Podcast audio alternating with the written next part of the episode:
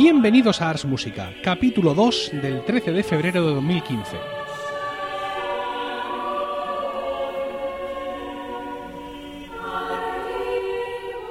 Muy buenas, mi nombre es Emilio Cano y esto es Ars Música, un programa sobre música antigua producido por el coro del mismo nombre, un grupo especializado en este tipo de música y con sede en Murcia, del que soy orgulloso director.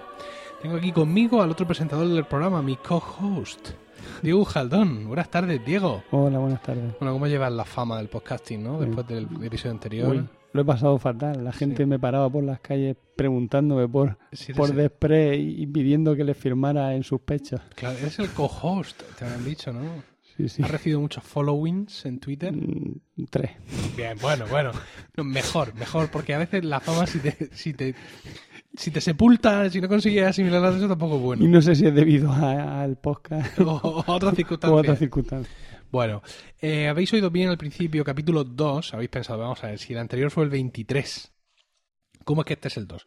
Bueno, este es el 2 porque he pensado que como estamos haciendo un reboot, esto es muy cinematográfico del podcast, pues que podría resultar más interesante el, eh, el hecho, digamos, de numerarlos decentemente, ¿no? Es cierto que en el podcast anterior salimos diciendo capítulo 23, pero bueno, estas cosas al final se olvidan. Eh, he renumerado en el feed el que se me ahoga, el co-host. He renumerado en el feed del podcast y este es el número 2. ¿Y qué pasa con el resto de podcasts? ¿Os avergonzáis de vuestro pasado? No, van a estar siempre disponibles en nuestra web arsmusica.com. Pero bueno, no hablemos del pasado, mm, al menos del pasado del podcast, pero sí del pasado musical porque hoy vamos a hablaros del madrigal renacentista y su apoteosis y madurez en la obra de los grandes maestros italianos. En concreto vamos a citar como exponentes de ello a Luca Marenzio, Carlo Gesualdo y los primeros libros de, de Monteverdi. El madrigal fue sin duda el caballo de Troya que condujo al renacimiento musical en su evolución hacia el barroco. Pero nos vamos a detener justo ahí, ¿no? ya que esa evolución, ¿no? ese paso al barroco será objeto pues, de otro podcast. ¿no? Sí, Diego, ¿algo que añadir a todo esto? Nada, que estoy deseando que llegue el próximo. El próximo, que muy bien. En el que hablemos del, del paso del Renacimiento al Barroco. Estupendo, o sea, animando a los oyentes a que paren este. No, no, no, no. a Quiero ver, decir, este, fíjate. este es indispensable para poder llegar al otro. O sea que este hay que escucharlo y luego volverlo a escuchar cuando escuchéis el otro. Bueno, pues vamos, si te parece, a empezar con el tema hablando un poco del origen de- del madrigal.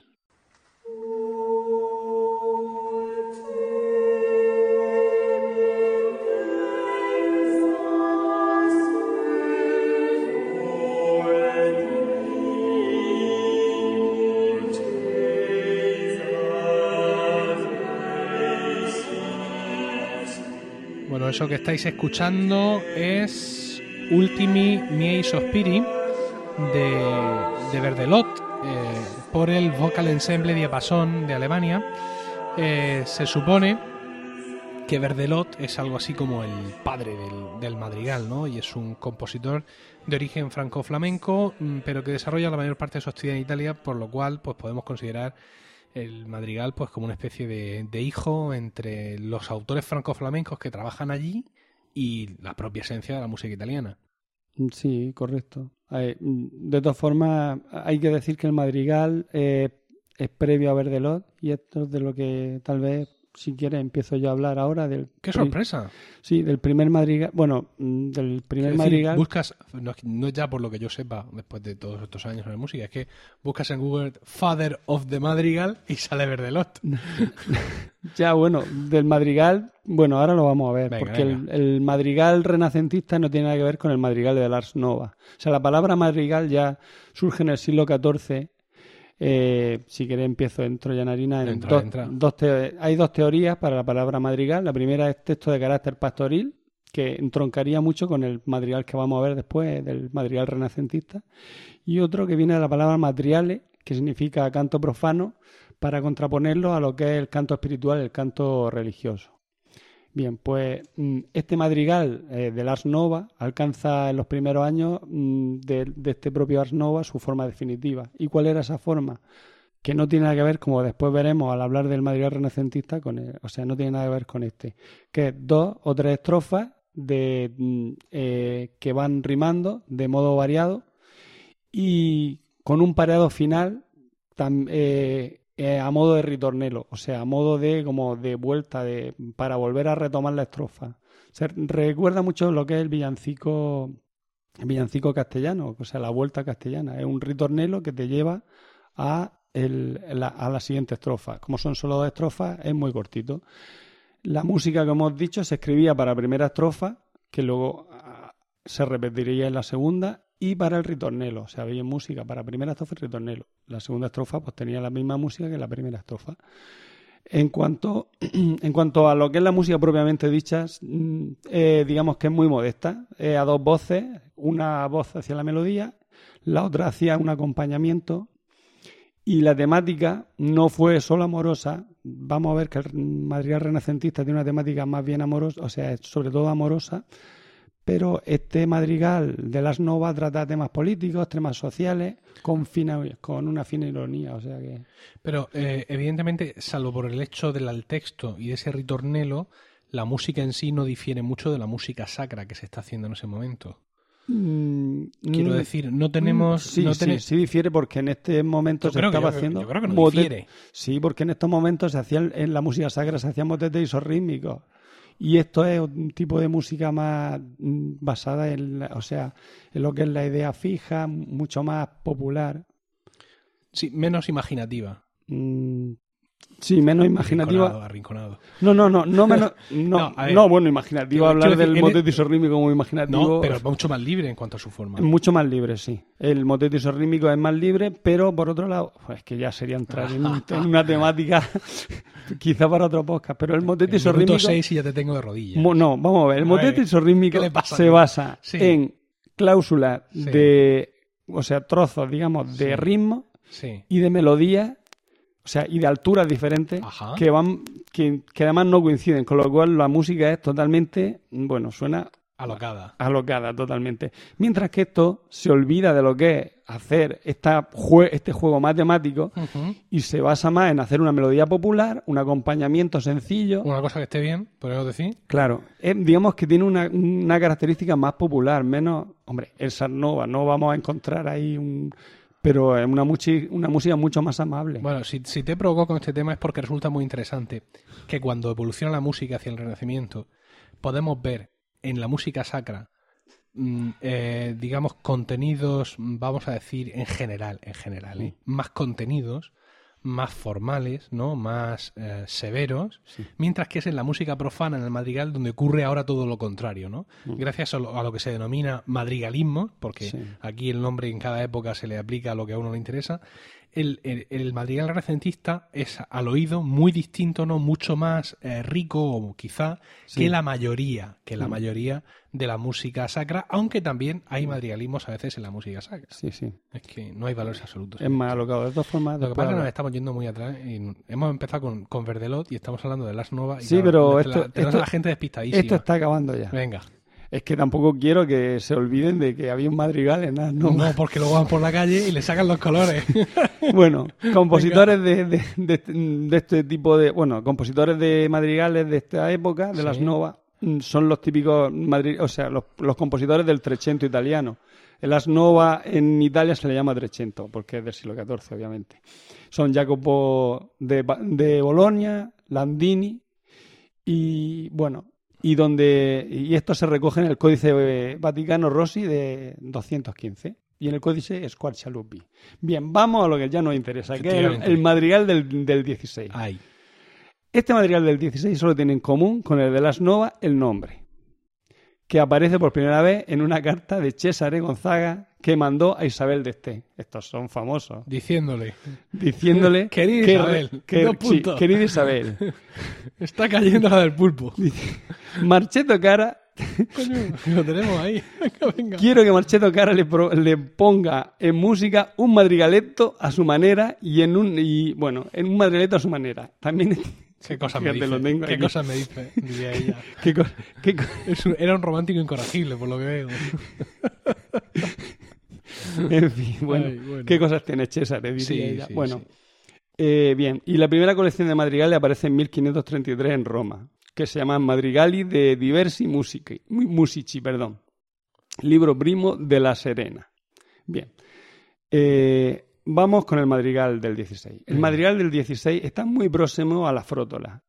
Y tú dirás, ¿qué es la frótola? Pues es una composición eh, un tanto libre, de carácter más bien, o sea, de carácter popular, eh, mm, y que se cantaba en, vamos, se cantaba en el siglo XV.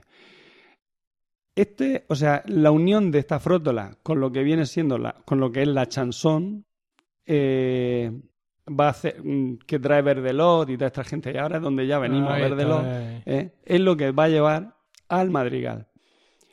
Mm, los italianos conocían lo que es la frótola, esta música sencilla, y gracias a esta simplificación que se da en el siglo XV de la frótola, va a hacer, va a hacer que el madrigal evolucione hacia una música mucho más libre, mucho más, eh, digamos, más mm, intelectual. Eh, y bueno, mucho más intelectual. Eh, bien, lo más importante del madrigal, que hay que hablar del madrigal, es lo conectado que está con lo que es, con, la literatura, con lo que es el texto. Mm, eh, bueno, cuando aparecen en Italia los francoflamencos, mm, los músicos mm, profesionales, estos van a hacer que la unión de esta música eh, de frótola con la unión de, la música de los motetes que tanto a ti te gustan, haga que florezca el madrigal técnicamente. Por un lado tenemos Mm, hablando, digamos, literariamente, que en el, a principios del 16 Petrarca se va a poner muy de moda, va a ser el ídolo de los poetas del 16 y Pietro Bembo mm, va a ser, digamos, el, principal adalid de esta corriente. Eh, este Pietro Bembo mm, va a llevar, digamos, como una moda que va a ser seguida por, por la mitad de los nobles y de los literatos eh, de, del siglo XVI que se van a unir en una serie de academias de artistas con nobles que van a hablar sobre, digamos, sobre esta, pues sobre esta temática petrarquista y van a componer estos nuevos madrigales. Bueno, estas academias o estos grupos son generales en toda Europa, es decir, no es algún fenómeno que ocurre exclusivamente en Italia y, como corresponde al Renacimiento, son una especie de círculos culturales satánicos donde adoran las antiguas formas. es decir, no solo los metros de en poesía, sino también todo tipo de valores del arte eh, griego o de lo que ellos pudieran conocer en esos momentos del arte griego e intentan, digamos, ah, adaptar eso al arte que ellos están creando. Entonces tenemos por un lado eh, una forma muy sencilla como la frótola, que se ve refinada por su contacto con la chanson a mano de los flancos flamencos, y por otro lado tenemos pues estas nuevas formas poéticas, nuevas viejas, por así decirlo, que surgen del, estudio de lo antiguo por parte de unos cuantos eh, intelectuales, por así decirlo, entre los que hay músicos, poetas, eh, pintores y, como tú bien dices, nobles interesados, porque esto, de esto hay que comer, quiero decir. O tiene alguien que ponga billetes, o, si no, no vamos a ningún lado, ¿no? Entonces, pues era fundamental tener patrones a los que todo esto les interesara, ¿no? A los que eh, tuvieran la sensibilidad suficiente para que todo esto les llamara la atención y pudieran pues contratar a estos artistas para todo, para todo este negocio. Entonces, pues bueno, esto es un caldo de cultivo, evidentemente fantástico para que el madrigal eh, renacentista mm, de, Wikipedia, por así decirlo, mm. tal cual lo que acabáis de escuchar, ese Ultimi y Suspiri, pues se, se fermente y empieza a dar eh, sus frutos. Si quieres, yo ahora te puedo comentar lo que, no en plan de Wikipedia, pero sí en plan que sepamos realmente cómo el madrigal del. O sea, en qué consiste el madrigal. El si no, no, no, no, no, quiero. No quiero porque vamos a hablar, vamos a hablar del primero de los ejemplos, de, Luca Marencio. Y eh, hablando de, Luca Marencio, es como vamos a digamos, a, aprovechar la música que escuchemos de él o lo que sepamos eh, decir de él, vamos a aprovecharlo para efectivamente dar algunas pinceladas de lo que sería la estructura de este madrigal renacentista eh, per se del que estamos del que estamos hablando. Entonces, si te parece, yo sé, vamos a escuchar a, nuestro coro, a ah, su música, cantando eh, o empezando a cantar Báchame mille volte de Luca Manencio, del libro quinto. Está, todo está siempre en, los libros quintos. ¿eh? Los madrigales que más me gustan de, de uno y otros autores están ahí en el libro quinto.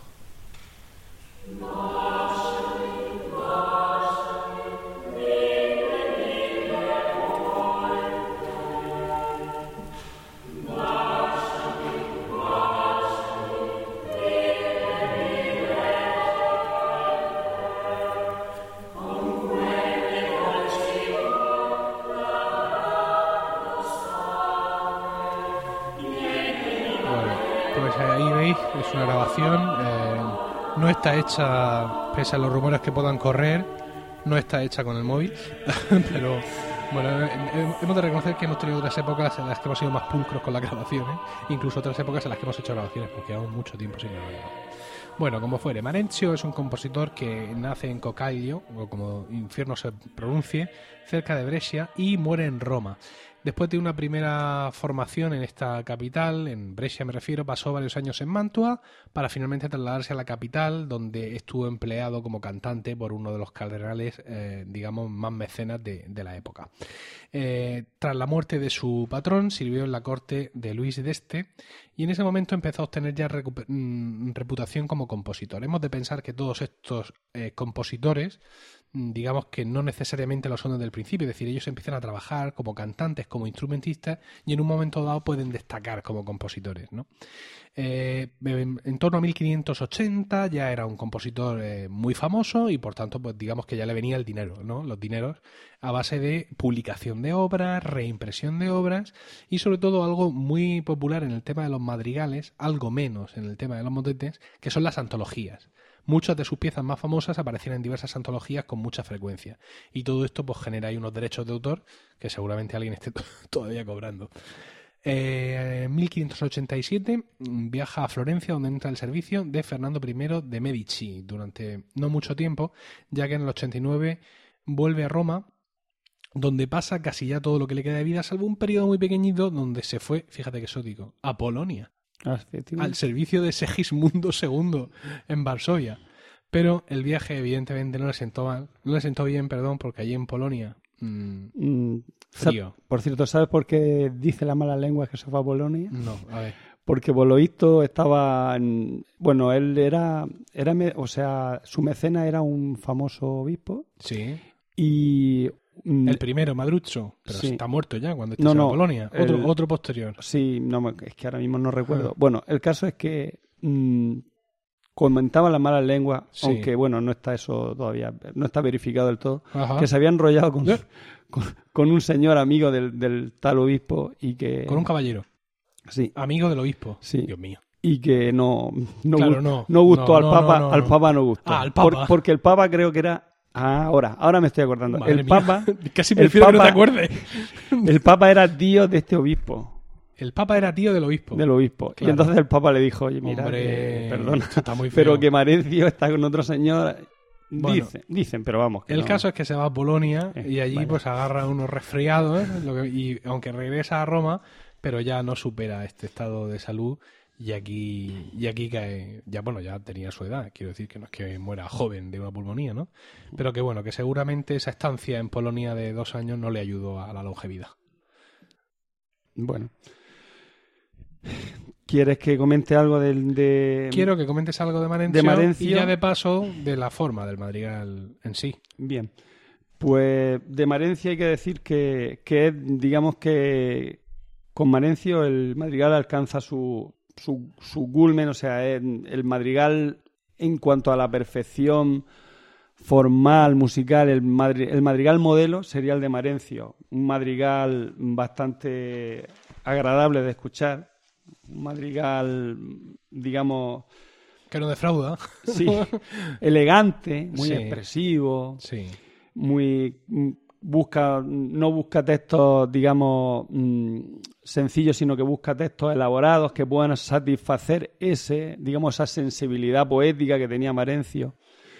Eh, temática bucólica temática amorosa mm, no como veremos después la temática de Jesualdo una temática más desgarrada sino una temática más pastoril más de amor amable eh, de hecho, sus poetas, sus poetas preferidos son Samacho, que, se bas- que tiene mucha poesía mm, pastoril basada, o sea, en movimiento, en el, momen- el movimiento de la Arcadia, o sea, el movimiento de buscar el, la temática bucólica, los pastores que viven en la Arcadia, felices. Bien. Eh, en cuan- eh, como hemos dicho, el, el madrigal de Marencia nos sirve para hablar de qué es el madrigal en sí. Mm, hemos escuchado al principio cómo canta. Bueno, para escuchar un madrigal es indispensable tener la letra delante, porque si no, no, no podemos, no sabemos de qué estamos, o sea, no podemos disfrutar de él en toda su plenitud. Un motete también necesaria la letra, pero como en muchos casos se conoce ya, pues no es, digamos, más, más agradable. Bueno, el, motete realmente lo que crea es un, es, una, es un ambiente que invita a la reflexión, pues con lo cual aunque tenga el texto sea importante y evidentemente no lo mismo escuchar un motete de cuaresma que uno de, Navidad, pero la propia música te conduce a un estado, digamos, de meditación o de, intentar que el alma contacte con Dios. Mm. Mientras que en el madrigal te están contando algo, algo muy concreto, un sentimiento humano, bueno, quizás no hay por qué ser todo sentimientos, ¿no? Algo relacionado con la naturaleza, alguna cosa muy concreta que además es descrita con las palabras, ¿no? Aquí, en este momento ya cuando se habla de madrigalismo, se habla, digamos, de la retórica musical, ¿no? De la capacidad del compositor de, usando las notas, hacer que esa música dé forma a la palabra que, está usando, ¿no? Entonces, pues claro, eh, si hay un autor ahí volviéndose loco para que tú tengas esa idea y no entiendes la palabra que te está diciendo, pues mal vamos. El madrigal que hemos escuchado al principio decía mi mi mille volte, ¿no? Y tenía y da una sensación la música como de vuelta y de vuelta. Mm, ¿no? Dice mi mi Es como usando el acento de la palabra en italiano, pues crea esa especie de oleaje y el hecho de que se repita las palabras, pues digamos escribe o te describe delante esas mil veces que quiere que le sigas besando si tú no sabes que está diciendo vaya a mí, pues puedes disfrutar con una música hermosa, pero te estás quedando en la mitad de la película. incluso cuando dice miles, miles, volte, vueltas, o sea, mil veces, veces, quiere reflejar eso. Y eso es el madrigalismo. El madrigalismo es el uso tanto de, la música para, mm, para reflejar el texto. Por ejemplo, mm, hay ejemplos clarísimos que si todo el mundo utilizaba un melima descendente para cuando se habla de infierno o cuando se habla de, de muerte. Eh, por ejemplo, cuando se habla de la palabra mm, caza o correr, se utiliza un canon entre las voces, en el que las voces se van persiguiendo una a otra. Eh, hay una cosa, antes hemos estado hablando de Bembo, y es muy curioso que este Bembo, mm, que era, digamos, muy amante de Petrarca, descubre en Petrarca que en su poesía había como dos cualidades opuestas. Por un, lado, está la piacevolezza, que es la agradabilidad, y entonces, y por otro lado está la gravidad, que es la serenidad. Y en, su, en sus poemas, tanto la piacevolezza, mm, que aparecen palabras como gracia, dulzura, encanto, uniformidad, juguetonería, ingenio, esas palabras en italiano dan esa sensación de agradable, mientras que palabras como, mm, como modestia, dignidad, majestuosidad, magnificencia, dan sensación de, eh, mm, de, majestuosidad, de algo mm, rotundo, potente. Ese el problema del madrigalismo es que algo, una, digamos que algo intelecto, o sea, tú tienes que estar dentro del rollo. Es muy elevado. claro. Sí, es una cosa que, digamos, para, para paladares muy exquisitos, ¿no? Es decir, si bien hablabas antes de que ese madrigal originario de la Ars Nova mm, cuidaba de tener unas formas más sencillas porque estaba pensado en ser dedicado al pueblo, mm, sin ir más lejos el villancico eh, eh, de la música española o incluso en Italia la villanela, son formas más populares, pero el madrigal no. El madrigal está mm, dirigido a un público oculto. Es decir, que no es evidente lo que está pasando, sino que, como tú dices, tienes que estar eh, en la onda, ¿no? Por así decirlo, de una manera un poco un poco vulgar. Sí, y efectivamente. Y incluso se llegaba a un estado mayor, digamos, el, uso del madrigalismo, se llegaba a, un, a una cota mayor que era que el oyente no, no podía descubrir, digamos, esos juegos de palabras o esos juegos musicales sino que estaba el compositor lo, lo, escribía estos juegos musicales, estos madrigalismos para el que cantaba. Por ejemplo, si utilizaban, si aparecía la palabra noche, pues te encontrabas que la, palabra noche estaba escrita en negras. Frente a si aparecía la palabra día o la palabra claridad, que utilizaba blancas. Claro, el que canta en la partitura ve todo oscuro, o sea, ve, no, ve, negras. Pero el que está escuchando, pues no gasta ese, digamos que esa música, es, ese concepto que se conoce como música reservada, está reservada para unos pocos. Hay que decir además que la, que, bueno, la notación en el Renacimiento, aunque tú ahora mismo, oyente, piensas en música y puedes pensar en, las notas con su palito y su bolita negra, pero en la música renacentista, en la música antigua, eh, los valores que se usan generalmente son más grandes, es decir, se escribe con notas blancas. La nota, digamos, básica no es la negra, sino la blanca, por, por, por resumirlo un poco.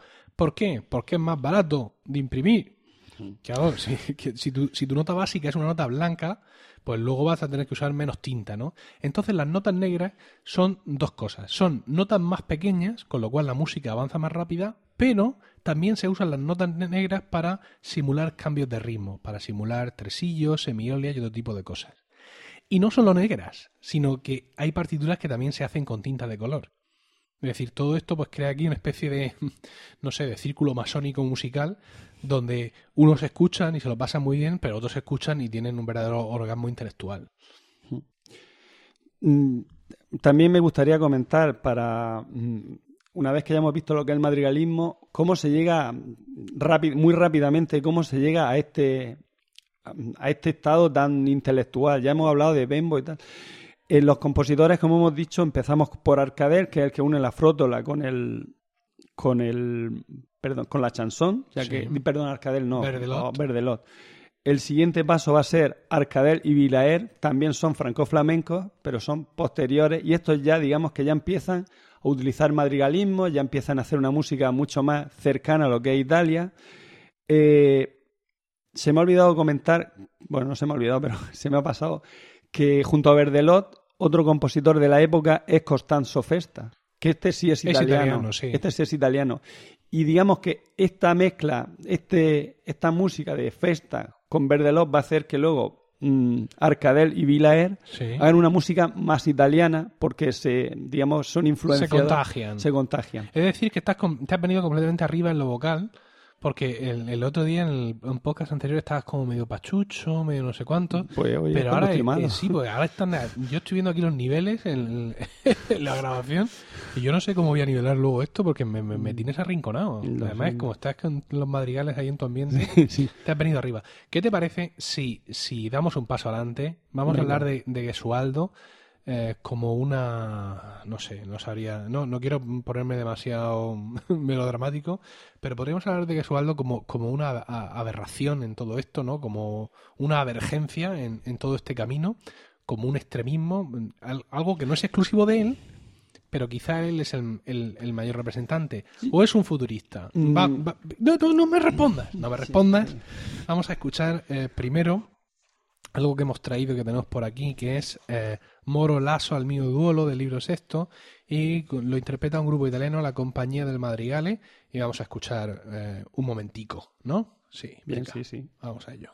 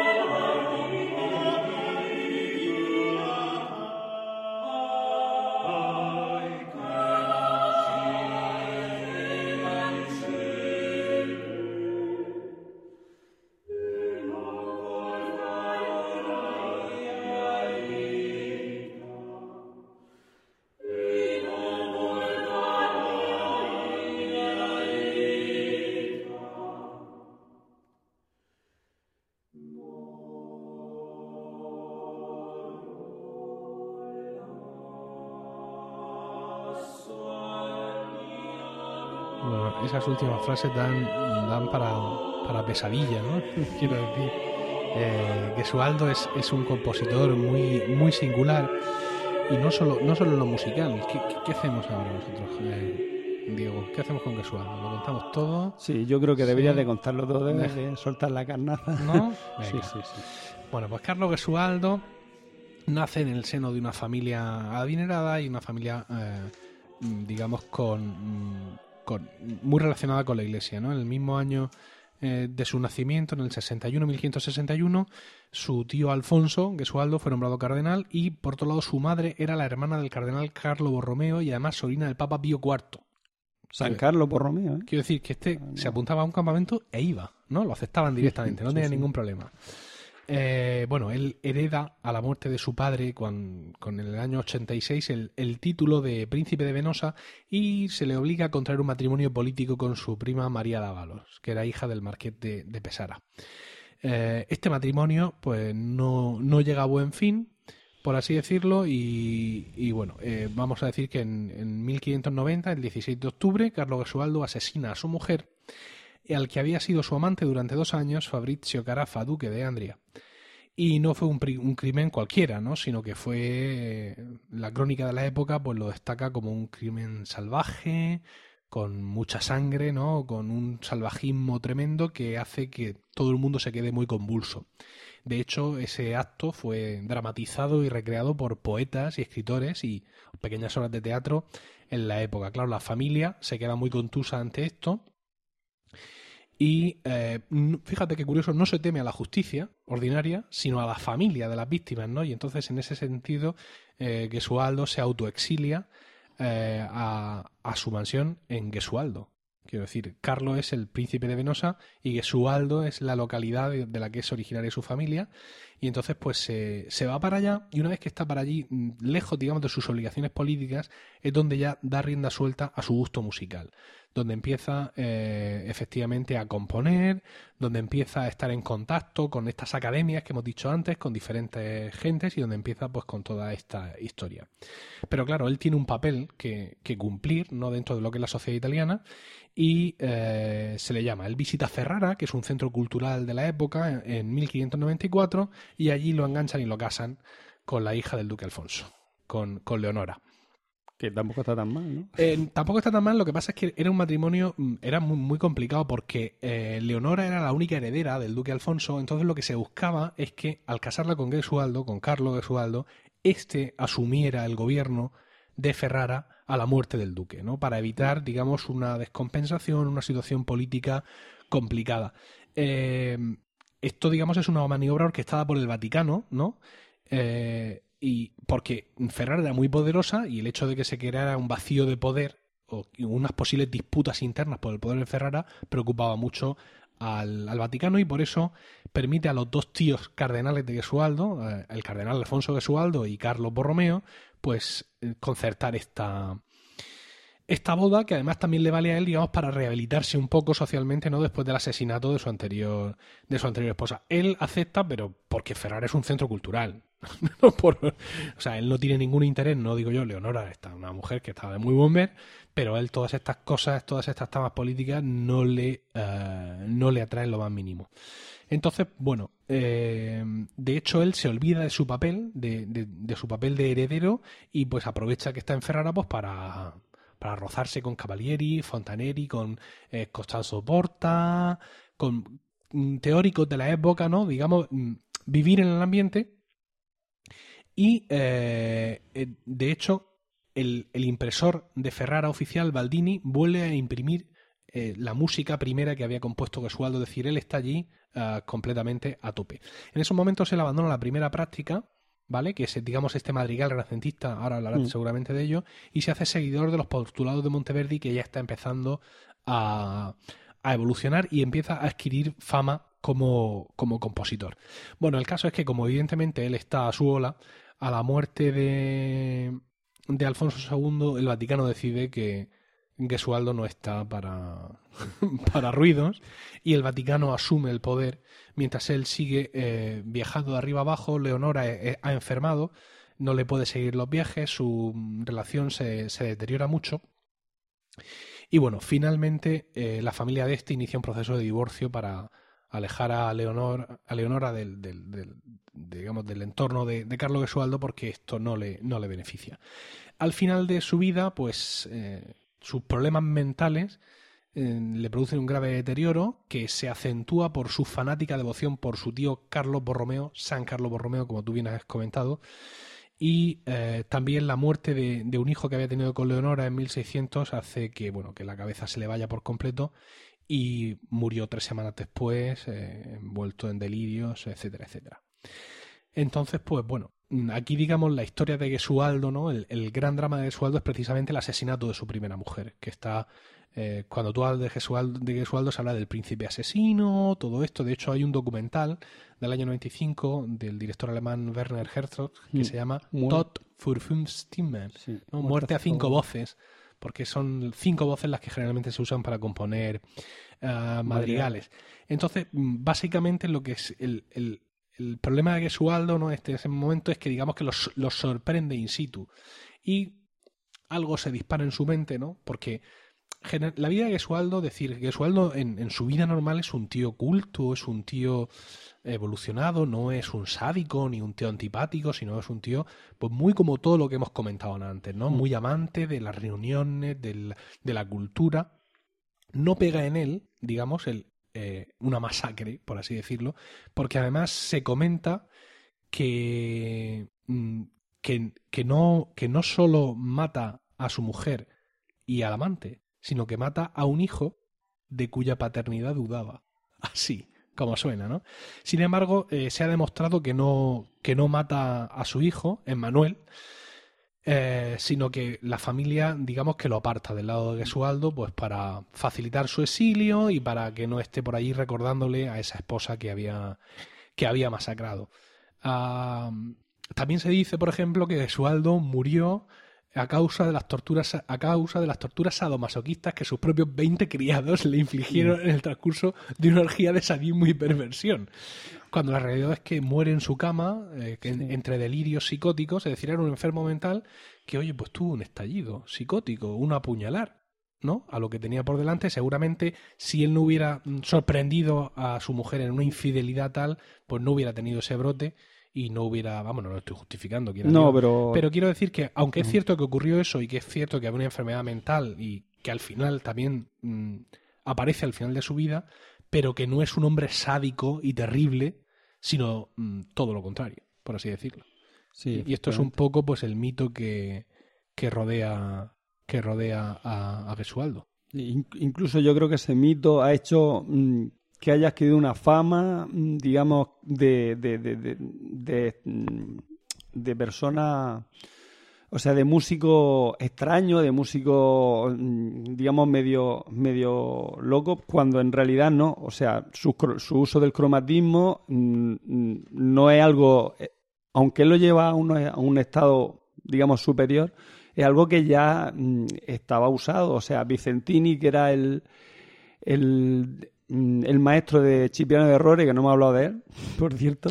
Bueno, pero es que no, hoy no toca. Bueno, ya utilizaba este, este uso del cromatismo, incluso mm, lo que para nosotros puede incluso chocarnos, este... Bueno, el cromatismo es utilizar notas alteradas, o sea, notas mm, con bemoles o con sostenidos que, que hacen que haya como una disonancia, que el, que el oído, mm, al oído le cause como un- una, una extrañeza. Y precisamente, es, claro, este recurso que habéis podido escuchar en el ejemplo, se pueden escuchar, digamos, unos sonidos como muy sinuosos, ayudan, eh, dentro de lo que es el madrigalismo, a subrayar textos de especial Sí. dramatismo, ¿no? Claro. Claro, lo cual mm, le echa más leña al fuego, porque como Gesualdo aprende a usar estos recursos, pues evidentemente no va a usarlo en el famoso madrigal La pastorela iba cuidando de su oveja por todo el campo, sino tiene que buscar tres textos muy dramáticos en los que esté justificado Mm. el uso no solo de los cromatismos, sino de las disonancias, pero no, uno, no una disonancia de paso, ¿no? De yo pasaba por aquí, como es habitual en el Renacimiento, sino unas disonancias conscientes que dan eh, como resultado una armonía y, bueno, una- que ya habéis escuchado, aunque ese de decir que no es de los más radicales. Y fíjate una cosa, una última cosa Sí, sí, sí. muy curiosa y es que en el uso de estas disonancias y de estos cromatismos, mm, Gesualdo es extrañamente, desde mi punto de vista, mm, comedido en la música profana. ¿Por qué?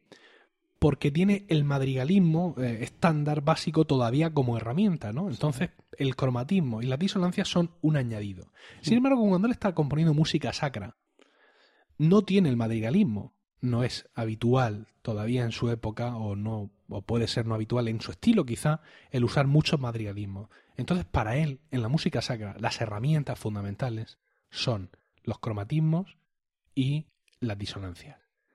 Con lo cual, si uno quiere escuchar de verdad algo absolutamente... Ya está tirándolo de- para... No, no, no, no, no, en, serio. Es decir, Sí, tú sí, escuchas un madrigal, el madrigal más radical de Gesualdo, y escuchas el Tenebre Facte ujú. y ves que está mucho más libre en el Tenebre la- para usar todos esos excesos. ¿Por qué? Porque en el madrigal él sí está muy preocupado de poder usar otros recursos, mientras que son recursos que la música sacra pues no tiene. ¿no? Mm. Entonces pues se tiene que emplear en otras cosas. No estoy arrimando el asco a mi sardina. No, no, no.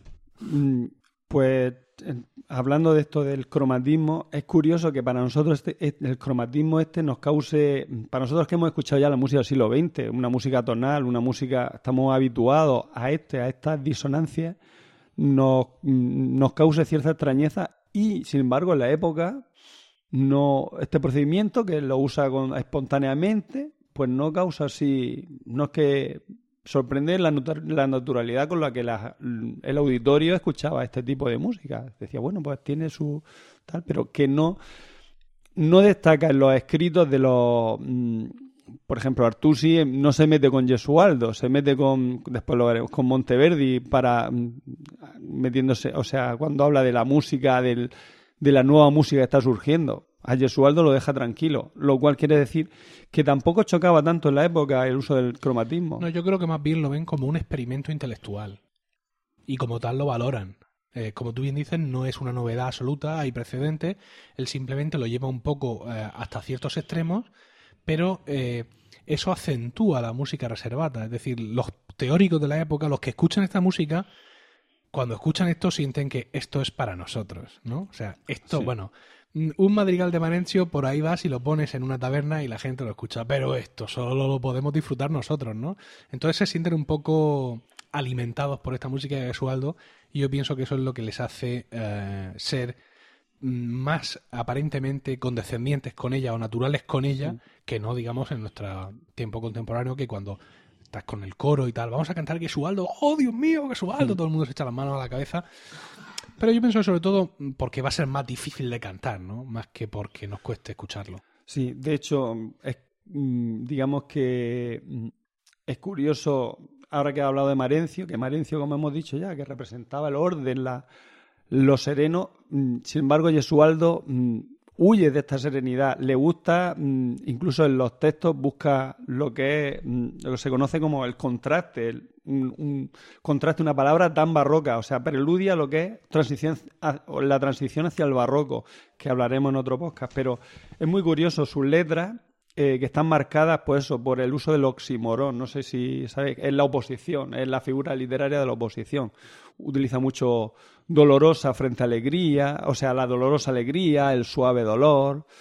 Eh, este, este uso de, este, de estos textos le sirve como pretexto para explorar los contrastes eh, musicales.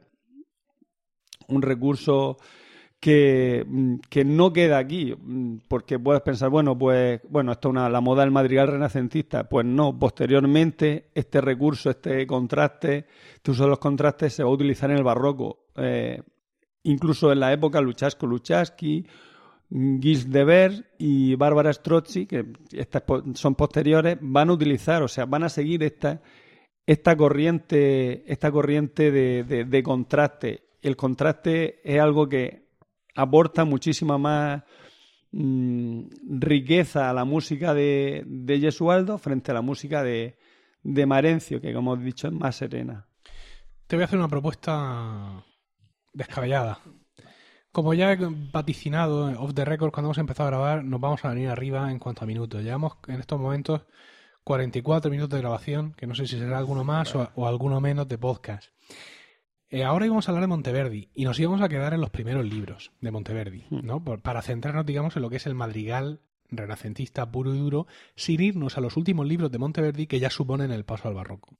¿Qué te parece si ahora mismo chapamos aquí, Sí, nos vamos a merendar sí. y dedicamos un podcast exclusivamente a, A Monteverdi. Monteverdi para que se vea toda esta evolución? Es decir, un podcast continuación de este donde hablaríamos de esos primeros mm, libros y de cómo evolucionan eh, para llevar a, Ah. a ese al renacimiento para llevarlo al barroco a cozona y patada en el culo. Correcto. ¿Qué te Me parece? parece muy bien, porque si ya no hemos ido... Y, Pues sí. y antes de irnos y abrirnos como alcayetas, ¿quieres decir una última cosa sobre todo lo que hemos dicho hoy? ¿O estás Mm. pensando ya en el café? Pues no, no, es que no, no se me ocurre así. ¿Qué, qué quieres que haga así una... un- No, yo pienso que lo hemos dejado todo bastante Sí. claro. Hemos puesto ahí un, un par de ejemplos eh, musicales. Hemos abierto con, con Ancor que Col Partire, también en interpretación de, de Ars Música, también un, un madrigal de Cipriano de Rore, que es un autor Sí. que, como bien dices, pues no hemos comentado aquí. La verdad es que es difícil eh, centrar es, eh, en 45 minutos meter todo el contenido citando solo dos autores. Ya, porque- pero sería importante, ahora que he hablado de Ancor que compartir, sería importante porque ese madrigal es, digamos que lo que va a abrir la llegada de los nuevos, o sea, de, de Marencio y de... O sea, ese madrigal es indispensable escucharlo. Y escucharlo con la letra, ver y, disfrutar de lo que hemos estado hablando aquí. Bueno, pues si te parece, vamos a hacer lo siguiente.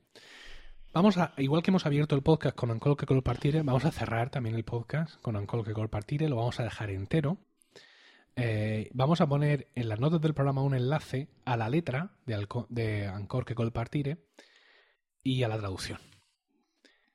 Y a alguna cosa más, porque no es todo lo que parece este, este madrigal. ¿Te parece? Me parece ¿Qué hacemos muy bien. esto? Pues sí. Bueno, pues os ponemos como deberes escuchar este, esta obra con la que cerramos el podcast, pero con la letra delante para mm, ser capaces, digamos, de disfrutar más de, de su contenido. Y mm, no sé si de, de las segundas intenciones de esa letra, si mm, dejárselas también de deberes o lo hablamos ya en el siguiente podcast. Lo hablamos en el siguiente podcast. Sí, yo ¿no? creo que sí. Y así descubrimos lo que en realidad quiere decir este. Efectivamente. bueno, pues vosotros escuchadlo, haceros vuestra idea y ya en el próximo podcast, antes de empezar a hablar de Monteverdi, hablamos un poco de estos dobles sentidos. Y ya con esto, pues hemos llegado al final del podcast de hoy. Eh, muchísimas gracias por el tiempo que habéis dedicado a escucharnos y esperamos de corazón que os haya resultado entretenido y de utilidad. Podéis contactar con nosotros por correo electrónico en arsmusica.com, ya sabéis, con una V en lugar de la U. También estamos en facebook.com barra arsmusica y en Twitter como arroba arsmusica. Siempre, insisto, con una V en lugar de una U. Eh, en Twitter también me podéis encontrar a mí como arroba Emilcar y a Diego como arroba Diego Jaldón. ¿Que queréis compartir este podcast con más gente? Sin problema. Les decís que nos escuchen en nuestra web, arsmusica.com o que nos busquen en Spreaker, iTunes o iVoox. También nos podéis encontrar en emilcar.fm, que es mi red de podcast, y allí pues veréis también otros de los programas que hacemos. ¿Y qué más cosas? Pues bueno, pues que nos dejéis un comentario, ¿no? En iTunes, En claro. iTunes, eh, que tenemos pocos por no decir ninguno. Creo que de esta época nueva no tenemos ninguno. Bueno, simplemente tenéis que tener iTunes instalado en vuestro ordenador, metéis emilcar.fm barra iTunes en un navegador y rápidamente se os va allí a todos los podcasts para que pinchéis donde queráis. Eso es todo. Nos despedimos hasta el próximo programa y Diego, recuérdanos lo que dijo Sancho. Sí, que donde música hubiere, mala cosa no existiere.